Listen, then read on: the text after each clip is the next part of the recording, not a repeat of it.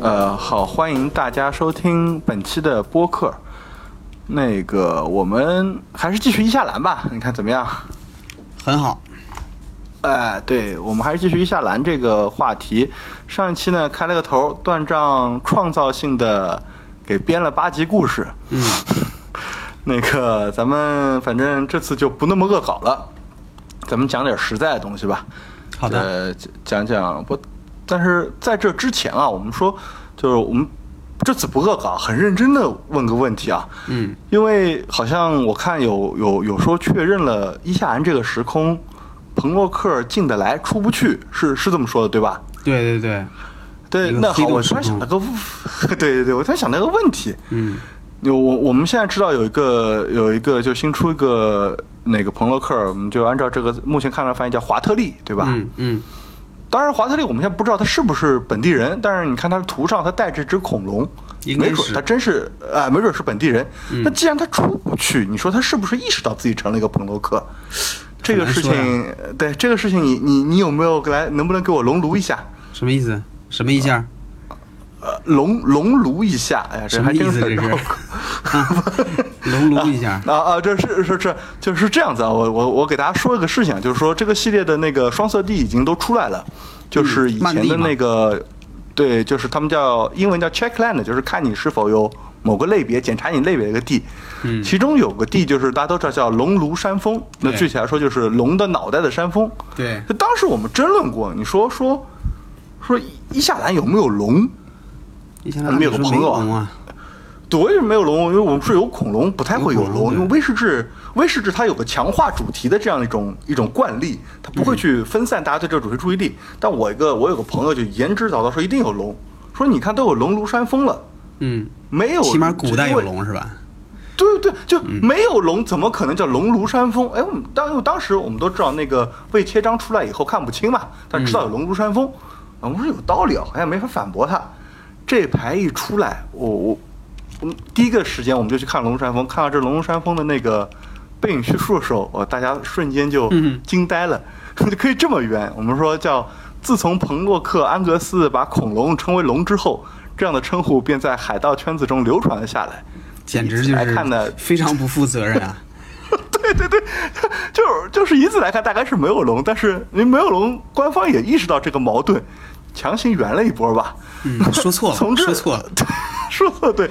从这之后呢，咱们就把这种很生硬的圆一个故事啊，就嗯动词就直接叫熔炉，比如说你给我圆一下这个事儿，你给我熔炉一下这个事儿，，好吧 就就就就这么用下来了。这个华特所以利这个呃这个还真是不熔太好炉一下熔炉啊！嗯你，你 不太好熔炉。对，呃，那要不这样，咱们你看，这周做完，下周可能我们可以聊聊这个呃时空啊故事。这周咱们先主要说这个新的机制，对吧？嗯那咱刚们好花出了周个伊夏回兰去，机制的文章，对对对，咱们嗯花一周回头去去分别熔炉一下这个事情。 可以可以，熔炉好以后，回头我们下礼拜再碰个头再说吧。好的好那的，咱们今天就是讲讲机制吧，还是讲讲讲这个，就是大家最关心的东西。嗯这个机制文章出来以后呢，我们按照顺序来吧。嗯嗯嗯，文章第一个说的是激怒，而且说是恐龙的那个特有的这样一个机制。嗯，激怒这个机制倒不难理解，对吧？就是受到伤害时，它能够触发某一个异能。就是激怒呢，呃目前来看，按照格式呢，就叫做异能提示，它不算是一个关键词对，异没能。错，嗯对吧？它不会，就是说它，就是说大家注意一下，就是每一个是受到伤害时，它就触发的效果是不一样的。嗯这个呢，就是到时候不要太想当然啊。就是说那我我我我我我我我我这个叫什么？最就是说。这这阵打牌，经常看到大家一些想当然的一些用法，用的时候才发现，哎呀，原来不是这个回事啊！这个反正就大家不要太想当然。嗯。激怒这个机制，对啊，你你你怎么看这个机制？你觉得会会产生什么影响吗？嗯，目前来看，这个这这个这个机制还是比较简单好理解的，而且因为对它是异能提示，所以每一个激怒的呃运作方式肯定是不一样的，所以嗯目前透露的牌张还比较少嘛，它这个文章里边儿列举出来的这个牌也不是那么强，是一个铁牌，但是嗯，不排除可能会有一些比较好的激怒牌吧。呃，我个人想啊，因为首先我们看那个激怒都在恐龙上，那对，传统来说，恐龙身材应该会比较大，尤其是对对这个怎么说呢？本来我觉得我们说拿拿两个拿两个小生物填死一个大生物，已经属于比如说在限制里边吧，已经属于感觉不是特别赚的一件事情，但是必要时候还得做。对，那结果还能再额外触发个异能，让自己更加就是说可能不利一点儿呢？我觉得这个异能倒是给给恐龙就是大生物对大生物更友好了一些，算是个优势。呃算是个优势。对，平常好像威士对大生物，嗯，大多数情况就是。比较限制，因为因为就是说在限制赛当中呢，你你你真的拍出个无法去应对的大生物的对手很尴尬，就是确实体验也很差。但是这个好像呃，我估计着啊可能在最后的整个环境出来之后，我们到时候可以再具体再看吧。但是我估计着，其他颜色会有一些去应对大生物的手段。或者是说有一些限制赛比较好的去除，对，也有可能。对啊，哎、对，说到去除，我就想说，我觉得激怒，因为除了这张，还有一张，可能现在大家都觉得挺挺不错的，就是一个二绿绿四五，激怒是受到伤害时可以抓一张牌。对对对对对吧？首先就是说，他四五这个防御力呢，保证他可能挨几下，他不死的话，就能反复去触发这个东西。对，那我我说到这个呢，就是想说，你说到去除，就是我觉得它说不定能改变现在就当前 T R 的一个特点，就是说点去红色点去除非常没那么强势这样强一件对事情。对对对对对它可能会制约红色的点去除，因为红色的点去除我们都知道烧牌嘛，都是以造成对伤害为主。对，呃，你如果说你你哪怕我们说最强势的那张牌是叫受控闪触控电，闪电，你受控闪点死他，他还能额外抓一张牌，对他来说就不那么亏了。那嗯而如果且你是烧死它用那需要种什五点能量，这个还是挺亏的。对，对对对。那话讲回来，如果你被迫用两张烧去烧死他，那我觉得就是他是大赚，他我觉得完全能够接受，嗯，对吧？这是我觉得激怒可能接下来会产生的一些影响吧。嗯嗯嗯，嗯，还是但比是较不管看怎好么他说，在我觉得就是限制赛这个异能还是很强的。对，是一个就我觉得是个毋庸置疑，是一个很强大的异能，嗯而且而且我们看就是有一张，哎呦，我也不知道是什么文字的一个三红绿的一个恐龙啊，嗯，它是践踏，当这这个生物进战场时，对每个其他生物各造成一点伤害，嗯，它其实可以可以自己触发自己的那个叫激怒，激怒，也就是说以，就是从这儿来看，就好像，呃，我那个这个怎么说？就是说，好像你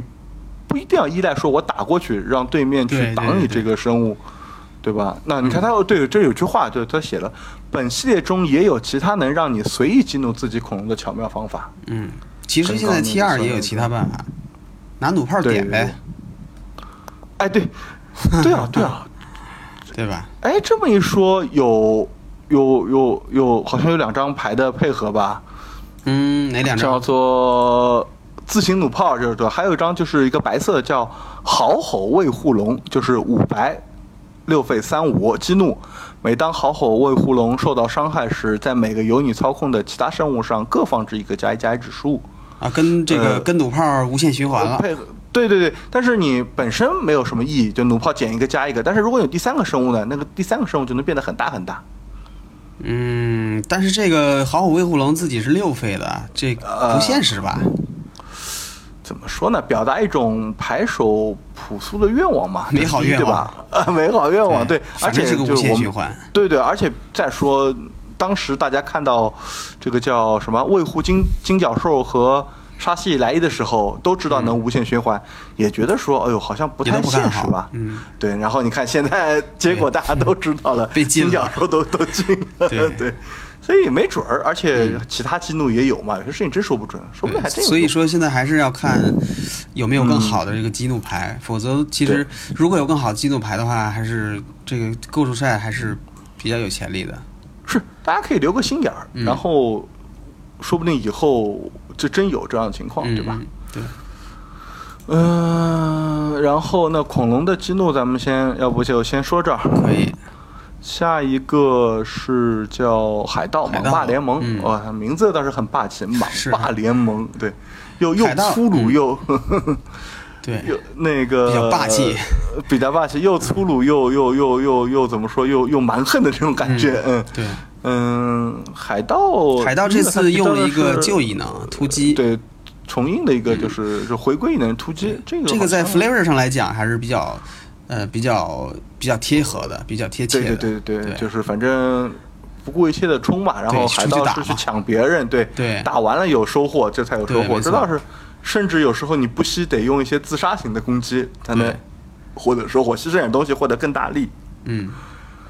这个异能好像也没必要多说，嗯。但是这个这个新因的为嗯机制其新实的有点机意思，我觉得就制是这有个点就是珍宝珍宝宝衍生啊器也衍生物，也是一个在意境上背景上挺贴切的一个东西嗯吧。，对，对吧？就是掠海夺盗回来财物的 了。对对对对，那珍宝这个东西，咱们说就是最早的有一个叫做黄金衍生物嘛，嗯那个是从塞罗斯里边就有的。对吧 BNG 的，嗯，边对，然后那个谁，太子睿。嗯也能产生对珍宝，对 吧它也能造珍宝对 造造珍 宝。哎呀，没想到这这两个以这种奇妙的方式 连接了起来，对，以及但元，是，嗯对，但是说你说珍宝这个东西，我目前珍宝还不多啊。嗯，现在看到的不多。呃，我我有一些想法吧，就是说，嗯，呃，就是珍宝这个东西本身其实意义还是比较多方面的。首先，它能加速，它能调色对，然后对它凑可以凑这个神器数量，可以用来那个 improvise 叫什么呀？那叫这个拼造对啊嗯拼造对。然后还有就是它可以触发反抗，你牺牲它这个对吧？就触发反抗了。啊 T 二的话，，有道理对啊 T 二的话，宋仲一击可能会更容易一点儿。哎，这有道理，因为以嗯以前打宋中以及你要出发反抗挺麻烦的，你基本是先对面打过来，你得喂个生物，对啊，比如说对面对面什么四飞三飞四飞打过来，你喂个生物，然嗯后啊反抗触发了，我用宋中杀掉你。那现在呢？哎，当然我我们现在不知道会有没有到底有哪些反抗牌，但是从对理论上来说，我我反抗珍宝直接牺牲掉，产一点黑，然后宋中一击就可以直接杀四飞的生对物了。，这个就是刚才说的，其实太子睿之前也能造珍宝，对吧？但是也没人用，所以还是要看，呃，就具是体有什么能牌能产生对能派出珍宝的牌的质量怎么样？那那提醒一句啊，珍宝产生的这个法术力是不能用来支付无色法术力的。哦，对，它是任意颜色，必须要任有意颜色嗯色必须有颜色，对你不能支付奥扎奇的那个方块法术力。对对对对，嗯，那珍宝其实，但是现在看下来啊，呃，嗯你比如说我们说这个珍宝，它就只出了这张牌，就是五费三四，对呃，然后出两个珍宝，嗯，嗯，如果我们粗暴的来计算，这就用个粗暴的数学计算法，你五费减去两个珍宝，就等于是个三费三四。嗯，好像是个挺挺合算的买卖吧？呃，有点像以前的那个什么一一进来重置两块，重置几块地，或者是那种是吧？对，但对是有点但好是，呃，对你你可以这么看，但是这个东西就跟以前那是一样的。你看他说的是近战场时，嗯如果真的有那种就是强度高一点的牌，我觉得是不是可以来回刷呀？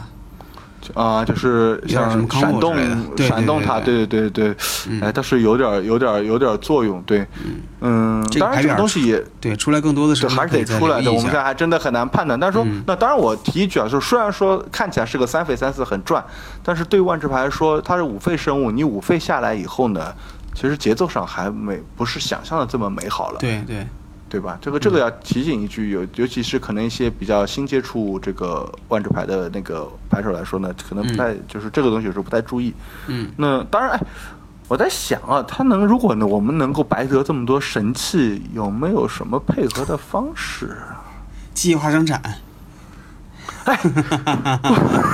是吧有有同名有道理，有道理，有道 理。对，几个计八个划生产珍宝要求八个 是吧？赢了，对，八个珍宝赢了套 牌。赢 了。对这个哎系列其实有一个，呃这个有一个这个新的这个黑牌叫叫、嗯啊，对对对，叫什么庸庸才庸才才狂欢，欢，十个珍宝就赢了。了。对啊，对，那呃那个计划生产还还少计划生产啊少还还量更加更加来的那对个来的快一点嘛，对吧对？对对，而且，哎，这么一说，之前好像也有人想过计划生产配线索，嗯啊，但可惜最后好像没有人特别的去开发它。希望这次能有开发出一个比希望吧嗯较有有对对对对对，但是这个比较其实能够这个珍宝跟这个线索有一个共通的弱点，就是你总是想牺牲它们对来对产对生点因为用处，所以其实场上留不了多少个。其实也不是说你想啊，你这么想，你这么算，假如我们还是以这个生物为例，嗯，如果你说我这两个珍宝得留着，哎呀，我要靠它胜利，那你等于就是一个五费三思，没错了，这这就真的是就不赚了。非常不厉害。对对对对对，嗯你如果不能把这个费用，如果能够尽快用掉，然后去获得额外的优势呢，这真的是一个一般性的东西。对对对对，嗯，看吧，也许有什么比较神奇的产产产那个珍宝的方式，比如说下面那个我们提前讲一下那个那张双面牌藏宝图，对，这种对吧？藏也宝许呃图翻面能造三个珍宝，三个造三个，说不定还有其他一些东西，说不定能对造挺多的，对吧？对对对对当然，这个还是说等到牌面出来以后，可能我们可以更具体来讲讲。嗯就，是这个要像看一个系列的这个整体的设计，就像上那个上个环境的那个能量一样。开始其实是嗯排出的少的时候，没觉得会有那么多能量，导对对致对有能量套牌出现。所以说，也现在牌没出齐，还真的不知道会不会真的有这个珍宝套嗯，牌就没出想现到，而且能量只是那一个环境呢，其实对没想到最后还撑起了一种嗯嗯套牌主题了，对吧？对，嗯，那在下面是我们继续继续是人鱼，人鱼它只是嗯人鱼跟说吸血鬼好像都没有新的异能。它嗯，对，它只是有一个主题，对人只鱼是有是主说题加一加一，那就像我们前面说的，可能人鱼是靠加一加一最终来抵抗大恐龙的，对啊、对吧，而且还有然后个穿透嘛，难以被阻挡，对，然嗯，后吸血鬼就是就是吸血吸命。吸血鬼嘛。可能遇上恐龙来说，我们在互相对踢的过程中，我的吸血可以让我在节奏上获得优势吧。嗯这，可还有能吸就血是鬼，因为是黑白红，所以去除可能会强一点儿。嗯有红吗？现在目前没看到，好像是哎，有现在好像还没有吧？好，呃，对啊，没有黑白红是那个埃德加马可夫吧？这个系列还真不一定吧。反正哦白吸呃黑白血的鬼肯有定是有了，对对对而且也是好像是，万智牌历史上第一个纯白纯白吸血的鬼嗯吸血鬼，对对对，所以去除所以说这两个颜色的去除都应该挺强比。较强，嗯对对对。啊，那这之后我觉得就是，我觉得应该可能会是本系列最具争议的一个机制吧，就是勘察。嗯勘察，对，按照他的说法呢，就是勘察会贯穿在每个势力当中都会有。对，因为它其实是故事的一部分，大家去探路嘛，嗯，对对对对。嗯，所以每而且按个照每个种族都按会照去，他的讲法，如果你看到是地，那你就带回来这个怎么说，就是带回来一个地图，嗯然后你你的领土就获得扩张，对吧？嗯嗯那如果你看到的不是地，虽然你没有找到这个领土，但是自你己看到的一加强些了东西。对吧？对啊，你你比如说你看到一个怪，你打怪以后 升级了 就升级了，对 对对，就对就加了一个指示物，其实是一个在意境上挺符合这个时空的一个、嗯一个机制。呃，我我的我看到这个异能的这个第一印象，其实嗯没有想到它的意境，我想到的是这个机制的本身的设计，因为我对卡牌设哎哎哎计对对，正比较正好感我兴想起来，趣对你说到这个，我我有一个特别知乎的问题，嗯，请请问狼大如何评价勘察这个异能？ 啊，知乎很流行这样提 对问，，嗯谢邀。写要的写，嗯，呃，就是我第一印象就是，因为他给的这个事例就是提沙纳的探路嗯人，他是一个铁牌，是一个普通牌。对，对于铁牌来说，这个异能其实是挺复杂的。嗯、有道这理是给我的对第一印象，就是因为我第一次看到这个异能的时候，我读了两遍，我才知道这张牌就是这个异能是干嘛的。嗯，所以复杂度方面可能稍微吃点亏，嗯呃尤其是新接触万智牌的，可能会多看一会儿，嗯，嗯然后呃，从异能本身的设计或者强度来说，我觉得还是挺强的，呃，嗯有一些牌手朋友可能会拿它跟那个呃占卜比，这样啊，对对对，有点类似有占点卜类似，的对感，觉，因为其实占卜他他比占卜强吗？嗯，应该这么说吧，它跟占卜啊是解决两个问题不一样的问题的，啊，就是，呃，占卜在历史上就是出现占卜的环境，其实解决的都是，呃，卡牌流动性的问题，但是我觉得勘察解决的不是这个问题，啊，而且它带来的结果，果也哦是哦嗯不一样的。比如说占卜，它不能给你带来卡牌优势。你看啊一张牌或者几张牌，然后要么放顶上，要么放底下嘛，对吧？你是提提高提高你的这个抓牌质量的，然后而且能让你获提前获得一些信息。但是这个勘察，我觉得，呃，它可能给就是希望能给你带来一些直接的这个优势，要么是手牌优势，要么就是场面优势嘛，对吧？对对，还有一个就是对说，对我对觉道理得嗯这个异能可能，呃，就是用他们这个专业术语来讲，叫一种这个棱镜式的设计，就是说，不同的水平的牌手面那就对哎这个，我先我对先打断一下，我先打断一下，嗯跟大家就是可能有些人可能就是有些听众一下子反应不过来，我给嗯具体说一下。那占卜来说，你看一张牌，它嗯放到牌库顶或者牌库底，那我们说，尤其在游戏的中后期。当你看到一个地的时候，大多数是把它放到牌库底的，对吧？嗯嗯因为那个时候地够了，不需要。那对于勘察来说，你看到地的时候，这个地就拿进手牌了，对其实也就其实不仅相当于说你接下来不会抓这块地了，而且你还多补了这样一个手对牌。，其实完全是没有变弱的，对对对，然后那如果不是地呢？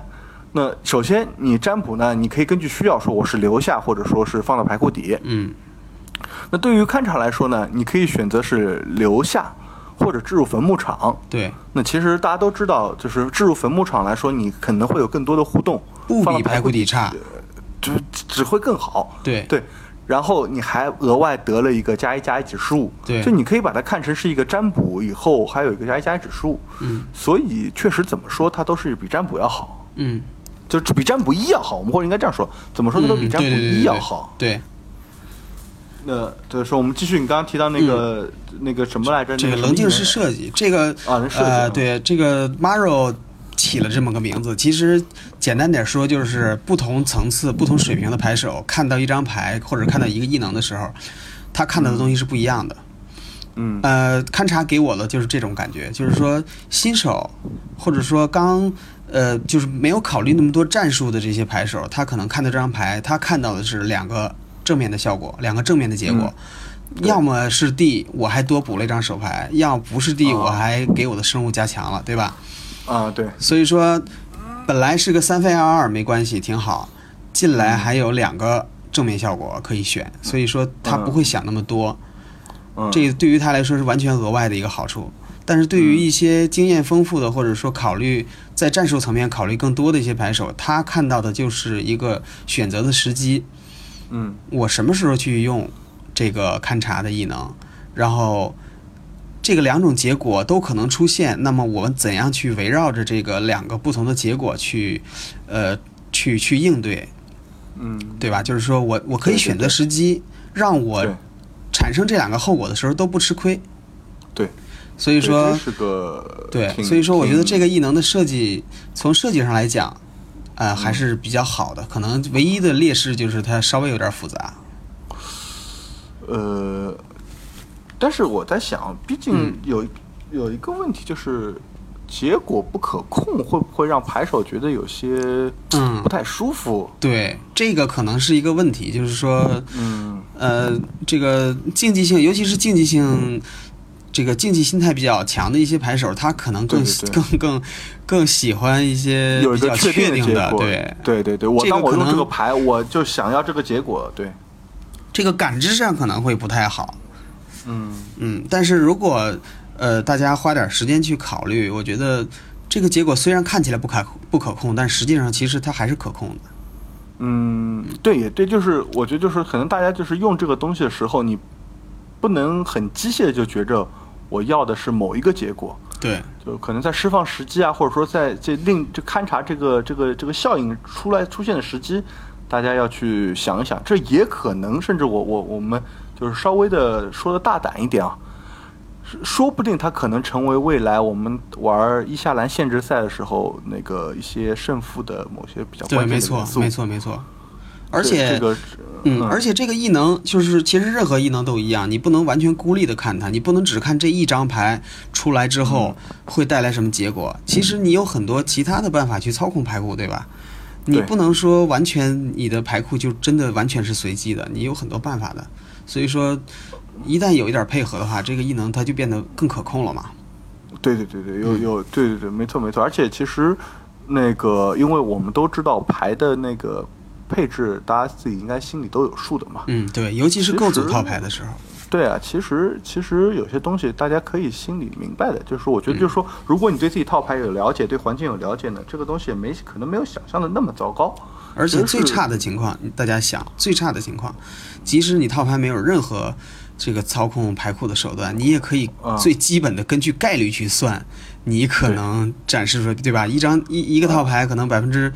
这个四十、嗯呃，是是是地，然后百分之六十是飞地牌，这个你其实稍微算一下，啊也大概能啊，算出一个结我果。我我我我，对，我想起这样子，我们这样子说，我其实想到一个点啊，就是可为什么大家就是可能会觉得懊恼的情况，对吧？嗯就说哎，我需要个地的时候，哎呀，你给我怎么来了一个飞地，然后我还放了个指示物，嗯但那我我我我这么说，其实我觉得，当你你你解决你套牌需要地的问题呢，你不要太依赖这个机制，对，你你你比较考虑你的那个构组的时候地的配置，地的配吧置对你你不能说我卡地爆地怪勘察，这个好像就有点儿不是很就是怎么说这个你就没找到你的问题的根源了，嗯嗯。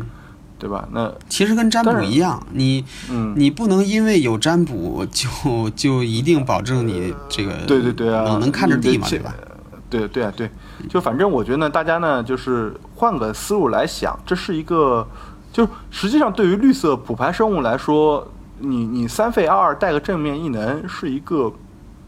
不很很很标准的一个一个这样子一个生挺不错物，的对吧？嗯，对对对对，那就是说，大家可能还是回到前面那句话，呃，当你从就是说从一个新手变成老手的这样一个门槛，可能就是你是不是能正确的使用和对看待勘察这个异能了。嗯嗯，这么说好像应该不会有什么太大问题吧？就目前来看，对我我觉得是这样，这个异能其实还挺有意思的。对对对。那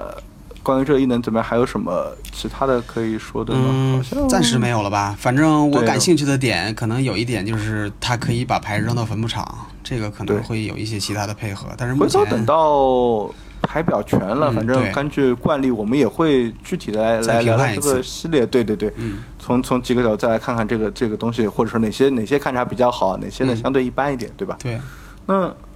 接下来是一个。应该也算是回归回归机制回归的机制载具载具嗯技能嘛是叫搭载，搭载是就是说异能，这个好像挺少见的啊，就是这样子一个呃，就是跟这个系列比较相关的一个异能，在如此短的时间内又回来 了。历史上曾经出现过一次这个事儿，就是密罗蒂的五句，密罗蒂出了呃第一次对出了五句，然后神河马上就又出来五句了，还出了然后万智最强的五句，对失手对了。失手，对啊所以哎然后这我个们就异能变成了一个对就变成常青几了乎不缺席的，嗯对常青了，不缺席了，对。然后这个异呃但能是给我也也有类似的这种感觉，因为我的理由是什么呢？嗯哪个时空能没点交通工具啊？ 对吧？所以要想出载具，其实总有理由。但是我我我我我这么看，我可能看法就略有不同的一些想法了，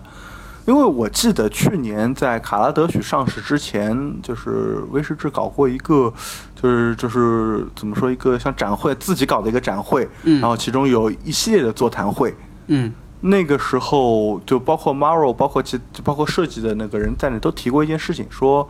他们在设计卡拉德许的时候，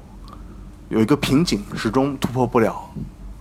最后去看，因为当时好像就是多个系列其实都有草稿了嘛。嗯当时说就是我们看到了明年秋天，就是现现在我们即将预看到这个伊夏兰这个是这个环境。他说我们在那个上面找到了一个很合适的一个一个一个异能一个机制，就把它用到了卡德许上。当时想了半天，其实也猜不出来。现在看好像就是载具和搭载了，嗯，对，所以这个回归可能也不一定意味着它是一个常青，就是当时设计上遇到的一些难处、巧合啊，导致了这个情况出现。嗯，这是也是有可能的。呃，对，但不管而怎且么说，嗯，呃，我想说的是，大家仔细回忆一下，卡拉德许的这个载具和搭载，呃，很其实评价挺挺挺极端的，就是两极化的。嗯说强是真的强，但是对也有人很不喜欢，因为因为因为像我们就说走私直升机过于万能了，以至于对最后被禁掉了。对，呃，现在我来看到就是我们现在看到的一张牌叫华贵华贵纵纵帆帆船船三费四三搭载一的一个一个一个船吧。对，因为可能我我我我个人猜测，我插开一句啊，回到前面那个话题，就是说，我个人猜测就是说，之前可能这个 crew 这个异能，单纯的就是留给船的，从从英语上来说，crew 搭载这个异能，就 crew 好像是指船员是吧？就在英语对英对语当中，对，单纯留给船的。然后可能他们的人在就是威士忌设计师看到，哎，这个东西好像用到车子上啊、飞机上也合适，然后就把这个 crew 借到了卡拉德许那对这对对，这是我我个人就是回想起他们去年说这些话，我是想到这个事情的啊。当然，当然，其实我我就是就不好意思，就是又又插回去了，是想说的是，你仔细想想看，卡拉德许有一张特别特别强，甚至到了就是整个轮抽环境大家熟悉的时候，有一抓的一张牌叫做乱将货车，嗯，那是一张三费四三，没记错吧？嗯，三费四三搭载二啊，还应该是搭载二。然后攻击的时候好像加一加一获得践踏，是个特别特别强的。我我你我不知道是不是知有印象这张牌，嗯嗯嗯是个是个是个特别特别强的一个一个普牌，甚至说到后到了那个我记得到轮抽就是大家都比较会打了以后啊，都会被人一抓抢掉。嗯但是个普牌，而这个银牌的三费四三搭载一呢，我觉得相对来说这个设计明显保守了很多。呃，那这个我我我是想说，就是其实威士忌这不是第一次干这种事儿， 就是。嗯呃，他们在一个系列，如果想把一个异能，呃，成为这个，就是让让让更多牌手关注到，或者让它成为焦点的话，他就会，他们在嗯有意设计上思就地会强一故对故意的会会激进一点儿。只是没想到这次卡拉德学的时候玩多了，过奖了。对，我是确实是是、嗯他们，因为毕竟之前没出过这玩意儿嘛，第一次出，嗯然后又又故意的去推进了一点儿，所以可能会有一有些有失衡。嗯可能对，所以看着华贵纵帆船呢，我个人吧，我猜测，当然也是我一个愿望，嗯，就是希望不会再出现这种特别离谱的强大载具了。嗯因为威士忌其实现在自己也认识到了，载具它最大的问题是强不算呢，什么颜色都能搭，对，对，导导致这个就很难去平衡了。嗯对吧？那然后双面牌其实也没什么好说，这我觉得双面牌也许等到牌表出来之后，我们可以去单卡讲。那那这个藏宝图这个东西，我就提一句吧，看起来挺不错，但是在在你没有翻面之前的节奏有点拖，有点慢。呃嗯，对，有点慢，但是。所以我们到时候我觉得这个倒是可以看单卡吧，藏藏宝图其实呃，到我、而且我觉得双面牌应该也不是这系列的这个焦点，应该不会有太多。嗯，对。而那我我个人觉得啊，其实反面挺好看的，而且有传言， 对我我不知道是不是真的，嗯好像是我看着什么社交媒体上、社交网络的一些一些一些是就说，这个设计本身是想给那个伊夏兰的宝藏，嗯，但这是有可后来能觉着呢这，后来后来觉着不印呢就宝藏说了嘛？对对，因为宝藏好像大家都那太多个了评价，觉得说挺挺挺挺多的，有点不太容易就保证大家能够维持大家对宝藏这种兴奋感了。嗯，就但是把这个设计就用成了这个背面的牌，我还挺喜欢的，我觉得挺漂亮的。嗯嗯、最后这一个也是一个，我觉得这好像刚刚公布的时候也是牌手讨论特别多的一个一个东西，就是传奇的彭罗克。对，嗯、这个，嗯、其实从解内心来讲，嗯我我先我先解释一下吧，就行可能有些人有些人看过，那我万一有人没看过，我解释一下，就是嗯，以前我们说彭洛克独一无二规则是指说两个彭洛克如果都有同样的父类别，对呃以以以我们举个例子，比如说子以子现在类别 T 二杰 T 二斯为例，嗯，呃 T 二为例，你场上有一个反抗猎具欠卓和一个，呃那六费欠卓叫什么名字啊？反正就是另外一个欠卓，嗯他们都是欠卓呢，他们就是。会有一个彭洛克独一二无独一无二规则，你只能留一个欠卓在场上。对，那到了下系列出来，独一无二规则没有了，并就变成了传奇规则，就意味着你这两个欠卓都能在场了对，啊！当然，当然六费那个到时候会退啊，当然就是说表达这么个就是规则上是这样的意思。嗯对我先跟大家解释一下，嗯那然后您继续。新的这个彭洛克规则就把彭洛克加了个这个超类别传奇，把原来的嗯独一无二规则废掉了，完全嗯根据传奇规则来玩儿，也就是只要不同名，这个子类别一样的朋洛克也可以同时在场。对，嗯，所以就是我从内心上来讲有点儿是比较不太排好斥接受的，对，因 为就是对吧？因为我还是挺在乎这个牌卡牌的意境的，我觉得呃，这个就是完全把这个意境碾压了，是一个特殊的存在，现在好像变得不那么特殊了。对，完全。这个平民化了，你想想，彭洛克嗯这么强的，对吧？这是万里挑一的一个嗯一个一个一个种类，他他突然连传奇的，就是连这个连连这个独一无二的这个特质都没有了，然后同样名字的，嗯比如说杰斯可以有好几个，就突然觉得特别 特别这个怎么说呢，嗯，白菜了。对对对对对，但呃，就标准 T 二就标准赛制来讲啊，自这个系列进来，两个系列退掉以后，除了每个系列都有的彭洛克套牌之外，就我们不算彭洛克套牌，在主系列里边好像暂时不会遇到这样的情况，没有同同同类别的彭洛克，好像是。呃，目前好嘛，像你是是说呃，对对对对，就是等到伊夏兰进来啊对以后，对对对对对吧？好像是没有，但是呢，我个人的感觉啊就是，为什么他们这么做呢？就未来呢，尤其是有还有那个彭罗克套牌以后呢，难保会有这种撞撞类别的彭罗克。我感觉是为了照顾新手吧，那新手可能会有一啊、对些这个这个问题，其实就是我我觉得这是合理的，就是如果从照顾新手这个角度来讲，因为嗯对有很多异能或者说呃有很多规则，对于新手嗯来说没那么直观，没那么好理解。就比如说这个这个传奇规，就是庞洛克独一无二规则，它其实嗯在牌面上，你之前如果没有这个 legendary，没有传奇这个字样的话，是没有任何标记的。你你要啊是不看对规则对书，对其实根本不知道为什么会这样，对吧？对它对，不直咱观。们是玩的年头多了，所以知道。对也就是咱新进来的人，他不去了解，哎，为什么这两个不对能用在一起啊？有没有人告诉我？对对吧？所以对说，对对于新手来我说不我太友好。对于传奇来说，我可以说，你看这里有“传奇”两个字，因为有传奇，所以不能这么干。对嗯对对，哎，这么说确实，对对对，这确实如此。那威士忌其话实讲对威士忌其嗯实这几年也没少干这种事儿，就是做了一些 面向新手更友好的一些动作。嗯嗯嗯，嗯，所以说这个也是可以理解的，但只是我只是说从这个技这个意对境的对角度对来对讲，可能是有从点意儿境，哎，其实不止从意境啊，嗯呃，我我我我也是这么说，因为因为以后可能会有同样类别的那个彭罗克站在站在场上嘛，我也是猜测一下啊，嗯在未来的一年到两年里边儿，威士忌可能会比较小心的设计那个彭罗克，嗯防止出现一些意想不到的太强的组合，导致整个环境失衡。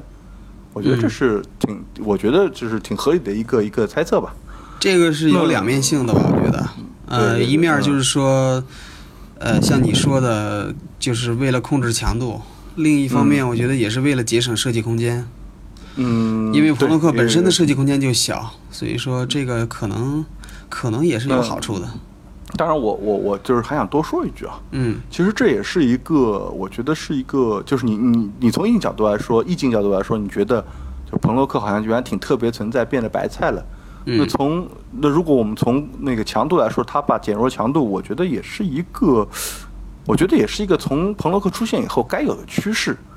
因为呃，我们就说的稍微早一点，彭洛克刚出来的时候，包括后面其实也有过彭洛克设计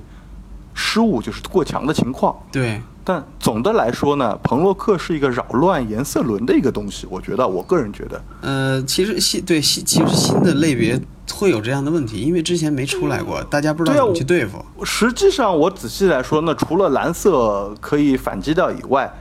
只有白色能比较好的、比较方便的应对一个彭洛克，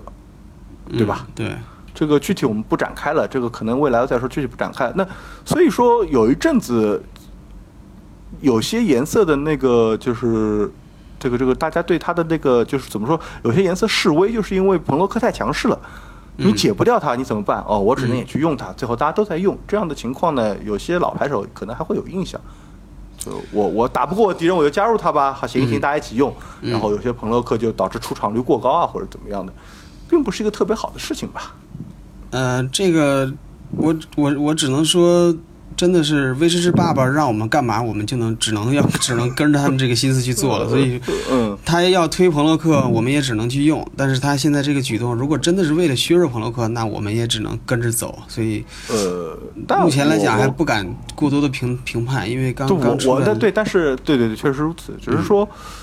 我我们的那个最终的目的，可能呃就是不管是牌手还是威士忌，都是一样的，希望整个的环境多样化一点，不会嗯被某些单卡统治或者某些单卡的出现率过高，嗯对吧？这个我觉得这个目的是一样的。嗯那怎么说？关于传奇朋洛克也基本上说到这里，然后后面应该也就没了吧？这目前来说，新的一些改动机制就这些机了。制应该就是这些了。嗯，我下一期可能我们再接下来，我们等到牌表出的比较全的时候，我们会具体来再来看这些单卡什么的，对，或没者说错。把这个机制放到卡里单牌里边再说，我们再来讨论。好的，好的，嗯这一期我们先到此为止吧，好吧？好的，没问题。那各位拜拜。嗯，拜拜。